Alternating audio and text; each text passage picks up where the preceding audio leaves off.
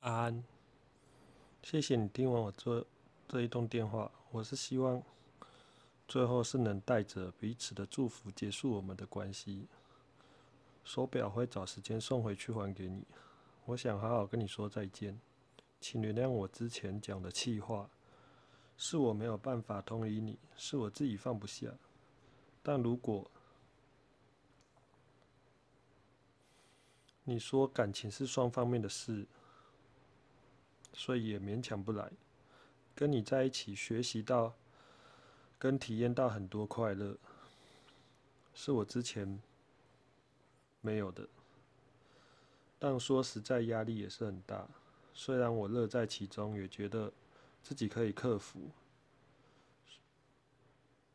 所以我有有点迷失自己。偏偏你跟我告白的信，是希望我能好好的做自己。我一直用我自己的方式在付出。但那不是你当下所想要的，你要的不是一个爸爸或是一个下属，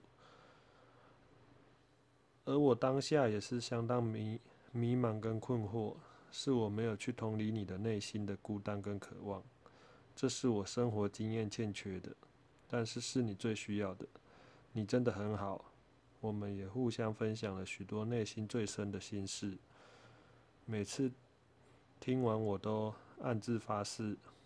要带给你幸福，终结这些不好的事，但我太高估我自己了。我对你非常的依恋，但感情如你说的是双向的，你走不下去，我还是要放手。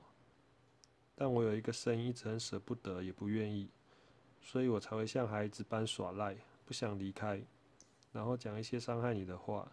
真的很抱歉，希望我们都能遇到更适合我们的人。希望我们未来可以更好。希望你身体健康，祝福你也祝福我。你真的不用担心，我不会再去打扰你，我会好好的保持距离。安安，再见，谢谢你这一百多天给的美好体验。